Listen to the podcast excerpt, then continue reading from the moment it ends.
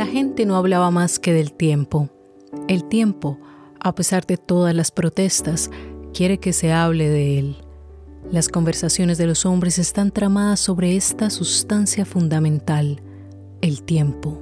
Hablar del tiempo ha sido y será siempre un rasgo irreducible del hombre. ¿Qué es el hombre? El hombre es un ser que habla del tiempo con sus semejantes. Para los labriegos y los marinos, saber hablar del tiempo entra desde luego en el oficio. Conocer el tiempo es un modo de profecía y hasta puede ser cuestión de vida o muerte. Para Ulises, el más sutil de los navegantes, la ola y el viento son una constante preocupación. Hola, hola, estimados y estimadas oyentes de Tres Cuentos, el podcast bilingüe dedicado a las narrativas literarias, históricas y tradicionales de Latinoamérica. Yo soy Carolina Quiroga Stoltz y hoy le damos la bienvenida a un nuevo autor, el mexicano Alfonso Reyes. El párrafo inicial fue tomado del texto Las grullas, el tiempo y la política, escrito por Alfonso Reyes.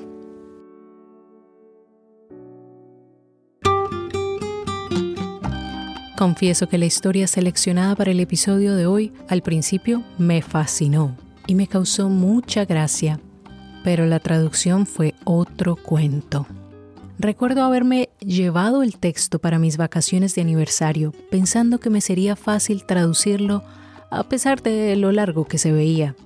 Sin embargo, mientras me moría del aburrimiento en el avión, decido sacar el texto para darle una mirada y allí es cuando caigo en cuenta del lío en que me había metido. Pensé en seleccionar otro cuento, pero como no me había traído ninguno de los libros que había usado para investigar y le había prometido a mi esposo dejar el trabajo en casa, no me quedó de otra que resignarme a mi destino.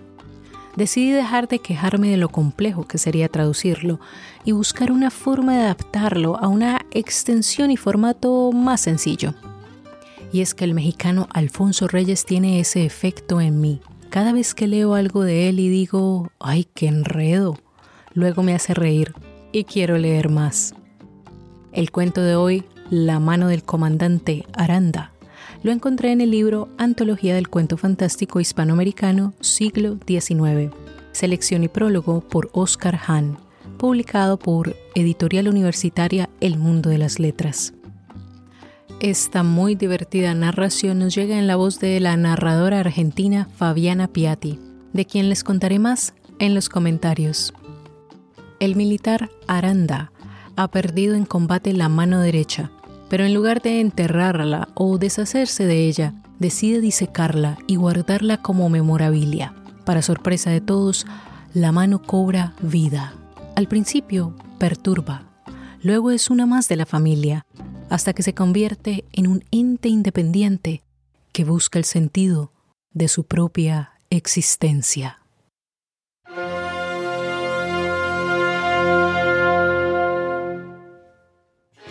La mano del comandante Aranda por Alfonso Reyes, leído y adaptado por Fabiana Piatti.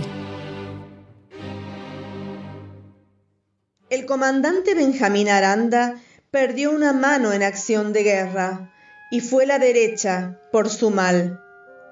Otros coleccionan manos de bronce, de marfil, cristal o madera, que a veces proceden de estatuas e imágenes religiosas, o que son antiguas aldabas, y peores cosas guardan los cirujanos en bocales de alcohol. ¿Por qué no conservar esta mano disecada, testimonio de una hazaña gloriosa? ¿Estamos seguros de que la mano valga menos que el cerebro o el corazón? Meditemos. No meditó Aranda, pero lo impulsaba un secreto instinto. El hombre teológico ha sido plasmado en la arcilla como un muñeco por la mano de Dios. El hombre biológico evoluciona merced al servicio de su mano, y su mano ha dotado al mundo de un nuevo reino natural, el reino de las industrias y las artes. Si los murallones de Tebas se iban alzando al eco de la lira de Anfión, era su hermano Seto el albañil, quien encaramaba las piedras con la mano. La gente manual, los herreros y metalistas aparecen por eso en las arcaicas mitologías envueltos como en vapores mágicos. Son los hacedores de portento. Son las manos entregando el fuego que ha pintado Orozco. En el mural de Diego Rivera, la mano empuña el globo cósmico que encierra los poderes de creación y de destrucción. Y en Chapingo, las manos proletarias están prontas a reivindicar el patrimonio de la tierra. En el cuadro de Alfaro Siqueiros, el hombre se reduce a un par de enormes manos que solicitan la dádiva de la realidad, sin duda, para recomponerla a su guisa. La mano, metáfora viviente, multiplica y extiende así el ámbito del hombre. Los demás sentidos se conforman con la pasividad. El sentido manual, experimenta y añade, y con los despojos de la tierra edifica un orden humano, hijo del hombre. Este Dios menor, dividido en cinco personas, ha acabado de hacer al hombre y le ha permitido construir el mundo humano. Lo mismo modela el jarro que el planeta, mueve la rueda del alfar y abre el canal de Suez delicado y poderoso instrumento, posee los más afortunados recursos descubiertos por la vida física. Bisagras, pinzas, tenazas, ganchos, agujas de tacto, cadenillas óseas, aspas, remos, nervios, ligámenes, canales, cojines, valles y montículos, estrellas fluviales Posee suavidad y dureza, poderes de agresión y caricia. Y en otro orden ya inmaterial, amenaza y persuade, orienta y desorienta, ahuyenta y anima. Los ensalmadores fascinan y curan con la mano. ¿Qué más? Flor maravillosa de cinco pétalos que se abren y cierran como la sensitiva a la menor provocación. ¿El cinco es número necesario en las armonías universales? ¿Pertenece la mano al orden de la zarza rosa, del no me olvides, de la pimpinela escarlata? No hay duda. La mano merece un respeto singular y bien podía ocupar un sitio predilecto entre los lares del comandante Aranda.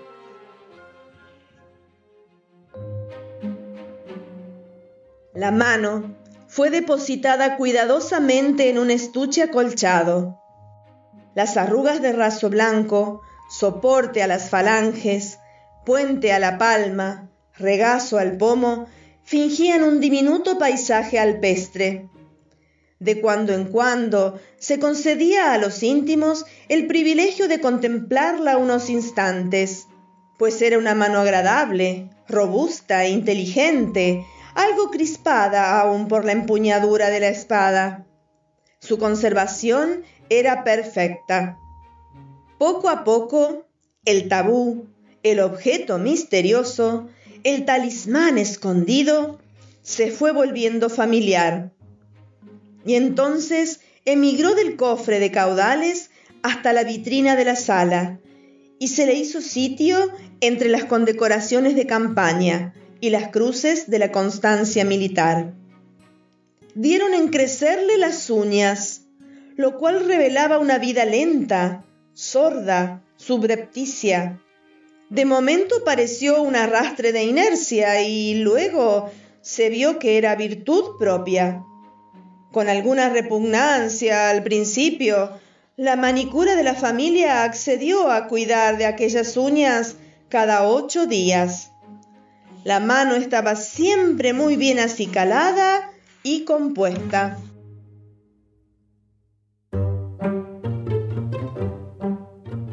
Sin saber cómo, la mano bajó de categoría, sufrió una manus diminutio.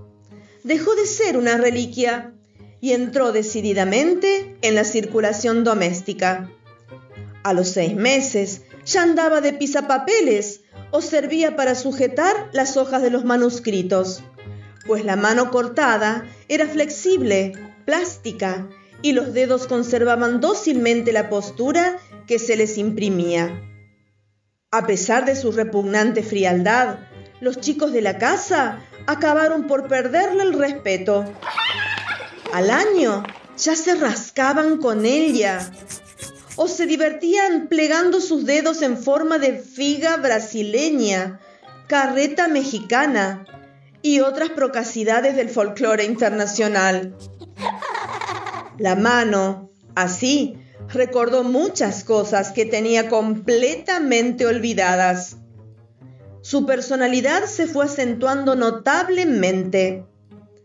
Cobró conciencia y carácter propios. Empezó a alargar tentáculos. Luego se movió como una tarántula. Todo parecía cosa de juego cuando un día se encontraron con que se había calzado sola un guante y se había ajustado una pulsera por la muñeca cercenada, ya a nadie le llamó la atención. Andaba con libertad de un lado a otro, monstruoso falderillo algo acangrejado. Después aprendió a correr, con un galope muy parecido al de los conejos y haciendo sentadillas sobre los dedos, comenzó a saltar que era un prodigio. Un día se la vio venir, desplegada en la corriente de aire. Había adquirido la facultad del vuelo.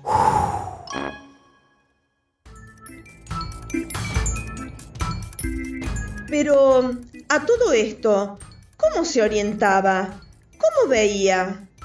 Ah, Ciertos sabios dicen que hay una luz oscura, insensible para la retina, acaso sensible para otros órganos, y más si se les especializa mediante la educación y el ejercicio. ¿Y no había de ver también la mano? Desde luego.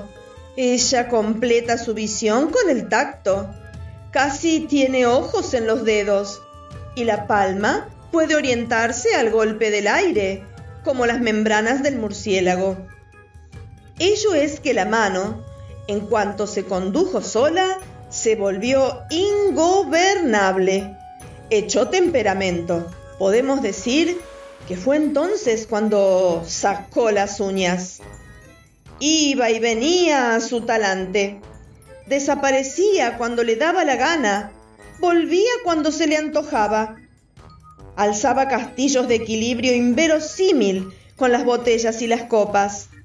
Dicen que hasta se emborrachaba y en todo caso trasnochaba.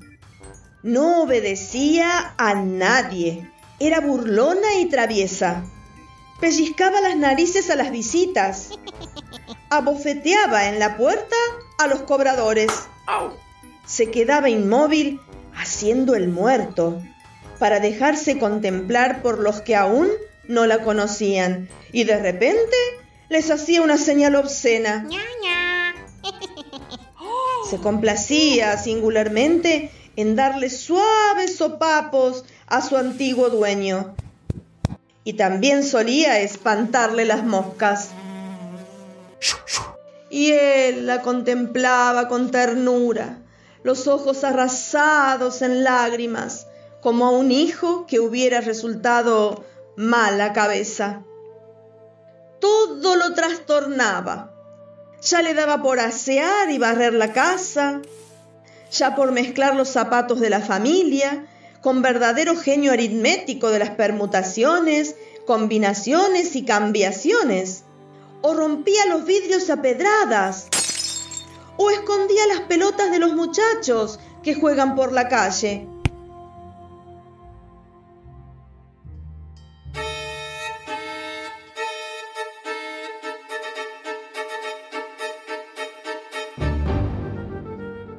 El comandante la observaba y sufría en silencio. Su señora le tenía un odio incontenible y era, claro está, su víctima preferida. La mano, en tanto que pasaba a otros ejercicios, la humillaba dándole algunas lecciones de labor y de cocina. La verdad es que la familia comenzó a desmoralizarse. El manco caía en extremos de melancolía muy contrarios a su antiguo modo de ser.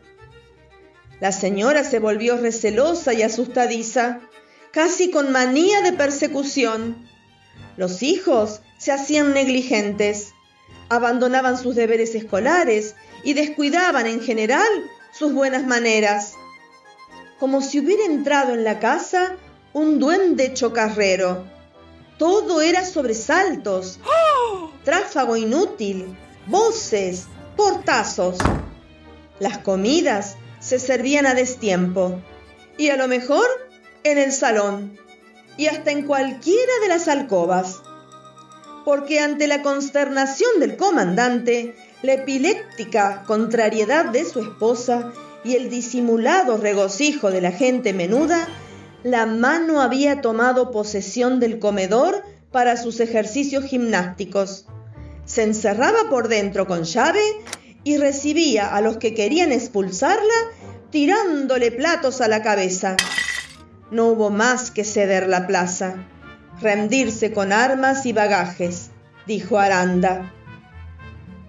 Los viejos servidores, hasta el ama que había criado a la niña, se ahuyentaron los nuevos servidores no aguantaban un día en la casa embrujada. Las amistades y los parientes desertaron.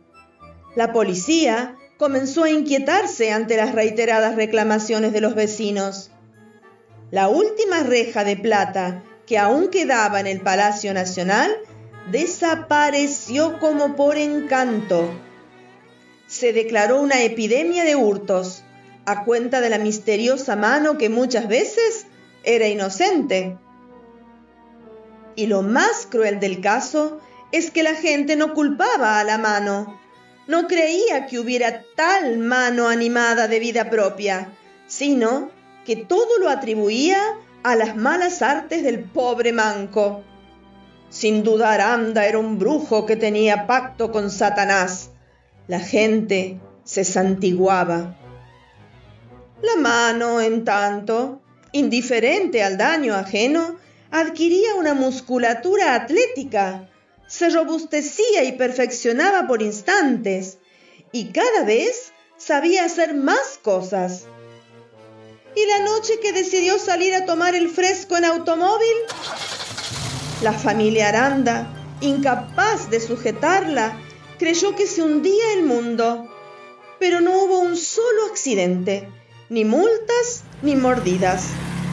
Por lo menos, dijo el comandante, así se conservará la máquina en buen estado, que ya amenazaba enmohecerse desde la huida del chofer.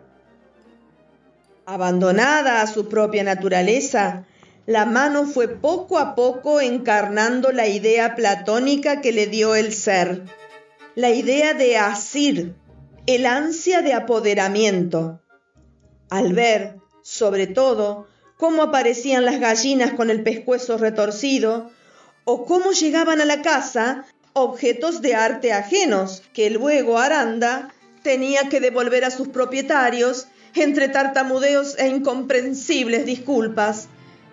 Fue ya evidente que la mano era un animal de presa y un ente ladrón. La salud mental de Aranda era puesta ya en tela de juicio. Se hablaba también de alucinaciones colectivas, de los raps o ruidos de espíritus que por 1847 aparecieron en la casa de la familia Fox y de otras cosas por el estilo.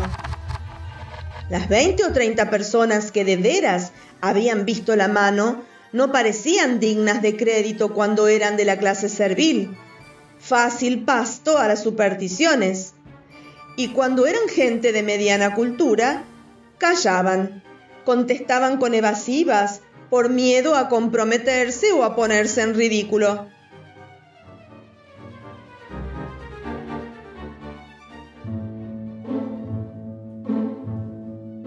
Pero hay algo tierno y terrible en esta historia. Entre alaridos de pavor, se despertó un día Aranda a la medianoche.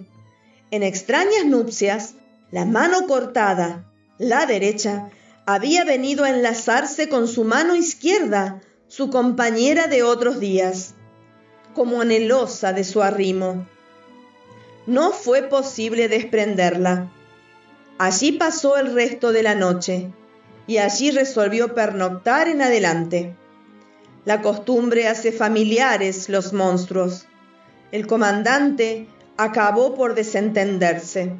Hasta le pareció que aquel extraño contacto hacía más llevadera su mutilación y en cierto modo confortaba a su mano única.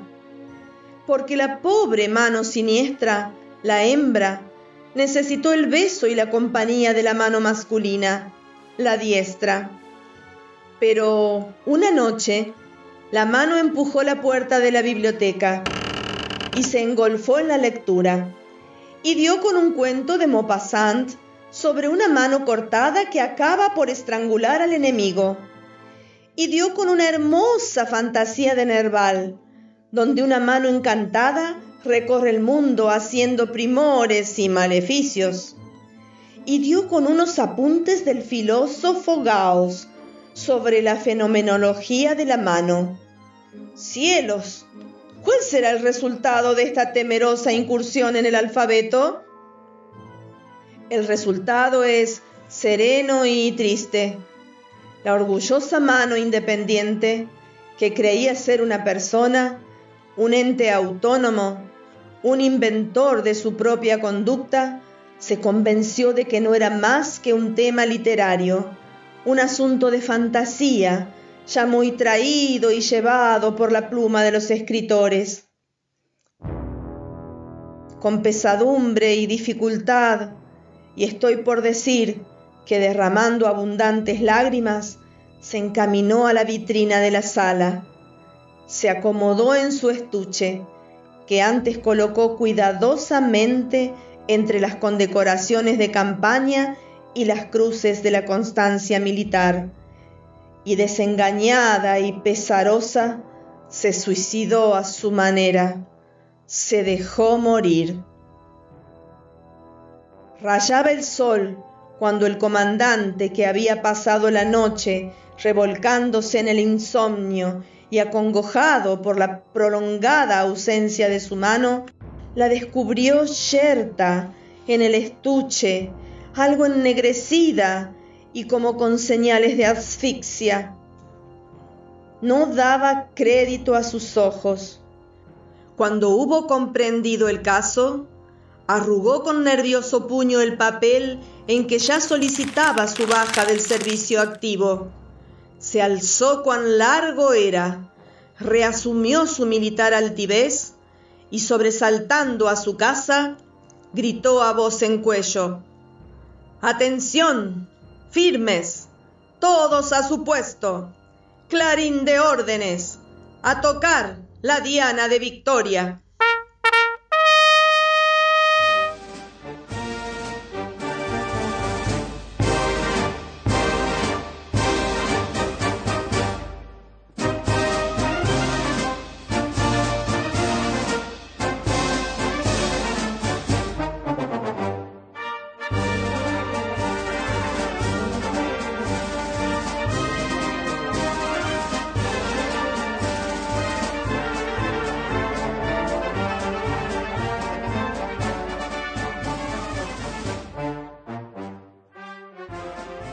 Muy bien, regresemos a la realidad donde aquello que ha muerto no ha vuelto a la vida. Recuerdo alguna vez una amiga que me dijo que había escuchado que algunas personas, muy apegadas a sus mascotas, después de muertas las disecaban para tenerlas en casa como recuerdo.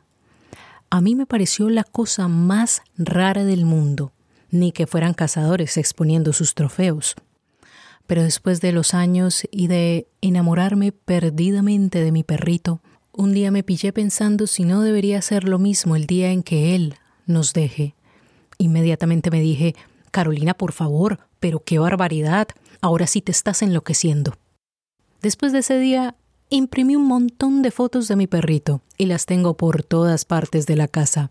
Y él, por supuesto, todavía continúa siendo de nuestros días toda una aventura.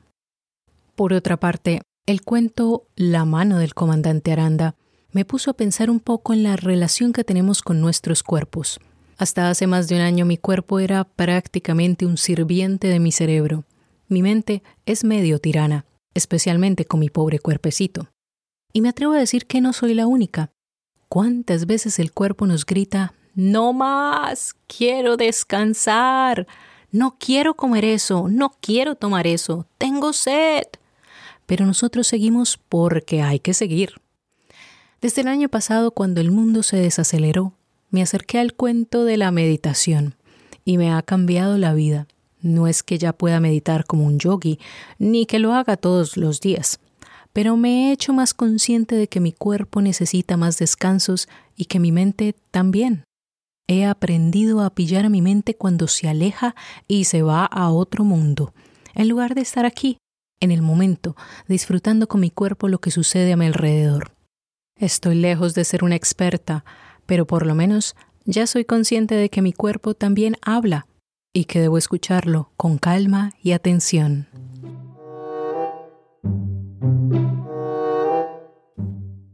Bueno, pero es hora de presentar a la voz que leyó y adaptó el cuento de hoy. Fabiana Piatti nació en Córdoba, Argentina.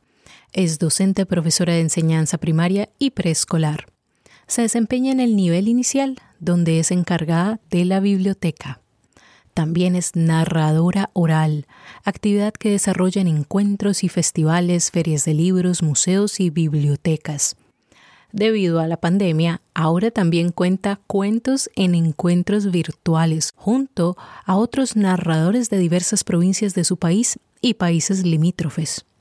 Su dedicación a la lectura es algo que realiza con gusto desde su infancia de ella se nutre para conformar repertorios de cuentos dirigidos especialmente al público infantil. Para aquellos que quieran escucharla contar, les dejaré un par de videos que encontré donde Fabiana nos cuenta cuentos para niños. Por supuesto, pueden encontrar el enlace a los videos en la transcripción.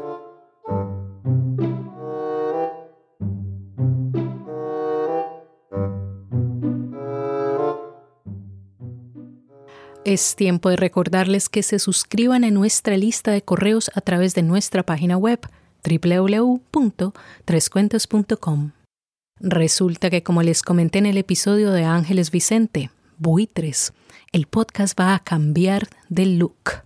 Y como parte del cambio de marca que sucederá entre finales de este año y el siguiente, pues vamos a tener una actividad llamada La Ancheta Literaria es un concurso que estaremos promoviendo entre noviembre y diciembre aquí en los Estados Unidos. Así que si están suscritos, pues les llegarán las bases del concurso para que se animen y participen. Igualmente, si les gusta el programa y les quedan unos minutitos, recuerden dejarnos un comentario positivo en cualquiera de las aplicaciones que usan para escucharnos. O nos pueden escribir un bonito correo a 3.cuentos.podcast.gmail.com. Por último, aunque esta temporada es de nueve episodios, tomaremos un descanso de una semana cada tres episodios. Es decir, que después del episodio de hoy, nos veremos en dos semanas, o sea, el 20 de octubre, para continuar con los siguientes tres episodios de Fantasía Latinoamericana.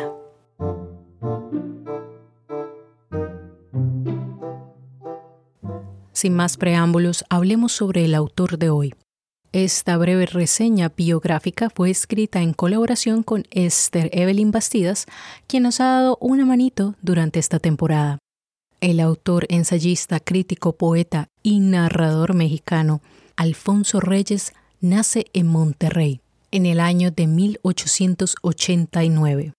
Sus padres fueron Bernardo Reyes, originario de Nuevo León, y Aurelia Ochoa de Reyes, nacida en Zapotlán el Grande, Jalisco. En 1909 el joven escritor se une a la asociación civil El Ateneo de la Juventud, con el objetivo de generar una reflexión popular en México en torno a los problemas que enfrentaba la cultura y el arte en dicha época.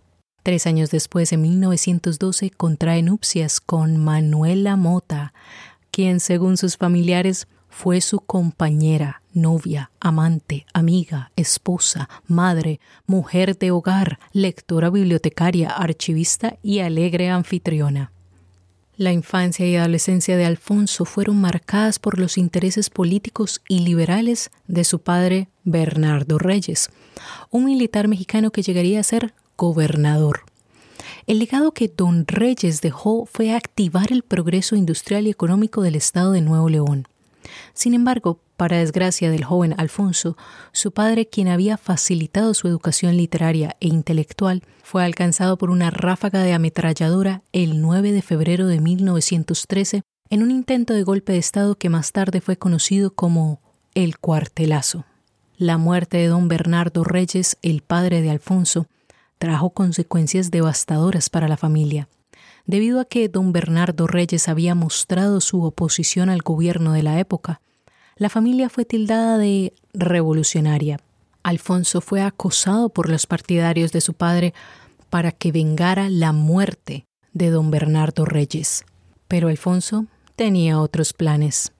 Tan pronto el joven escritor termina la carrera de leyes en la Escuela Nacional de Jurisprudencia, actualmente la Facultad de Derecho de la UNAM, huye en 1913 a París, Francia, y después de 14 meses se instala en España donde vivió los siguientes 10 años. El primer libro de Alfonso Reyes fue Cuestiones Estéticas, publicado en 1911. Desde esta primera compilación de ensayos, Reyes mostraría aquello que caracterizaría su estilo, una riqueza de vocabulario, giros expresivos, construcciones gramaticales poco frecuentes y arcaísmo, es decir, el uso de palabras muy antiguas. Algunas de estas características pueden ser apreciadas en el cuento La mano del comandante Aranda. El escritor mexicano fue fundador del Instituto Francés de América Latina y del Colegio de México, candidato en varias ocasiones al Premio Nobel sin llegar a recibirlo.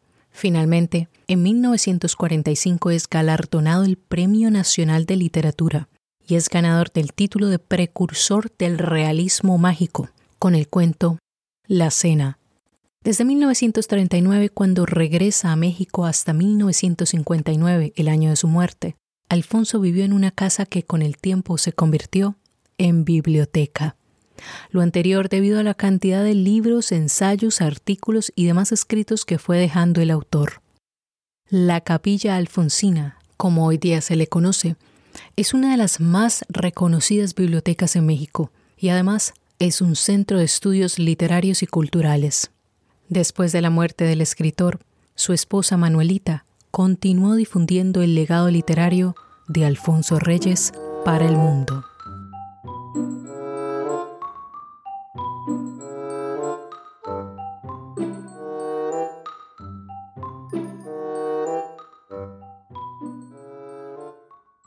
Como es costumbre, antes de concluir el programa, los dejaré con otra reflexión hecha por el autor de hoy, Alfonso Reyes, la cual la pueden encontrar en el libro Obras completas de Alfonso Reyes, volumen 3, El Cazador, domingo 7.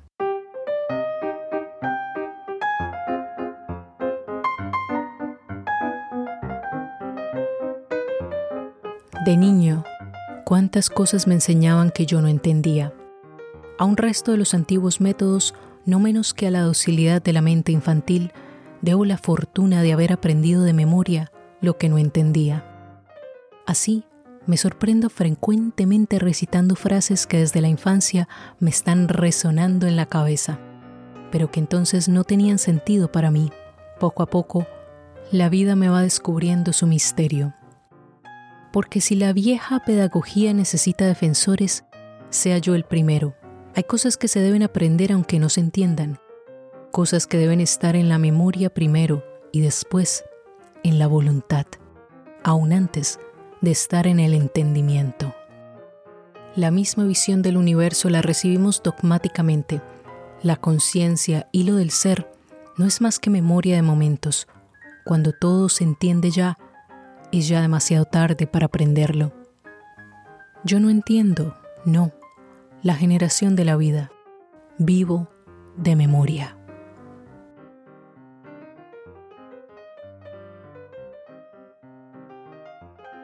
Y eso es todo por hoy. En el próximo episodio, el escritor argentino Leopoldo Lugones nos cuenta la historia de un hombre cuyo alter ego se desprende de él y se convierte en una terrorífica sombra. Hasta el siguiente cuento. Adiós, adiós. Tres Cuentos Podcast es producido con el apoyo de PRX y el programa de creadores de podcasts de Google. Tres Cuentos es un ejercicio de adaptación e investigación creativa. Los agradecimientos especiales del día de hoy van para la argentina Fabiana Piatti y la colombiana Esther Evelyn Bastidas. Recuerda que nos pueden escuchar en cualquier aplicación de podcast como Google Podcast, iTunes, Stitcher, Spotify o donde sea que nos encontraste y visita nuestra página web www.trescuentos.com. Si has disfrutado este episodio, considera suscribirte a nuestro boletín a través de nuestra página web y comparte los episodios con tus amistades. La música y los efectos de sonido fueron descargados de la biblioteca de audio de YouTube y de freesound.org. La lista de créditos por canción y las fuentes de información las pueden encontrar en la transcripción. Nos escuchamos pronto. Adiós, adiós.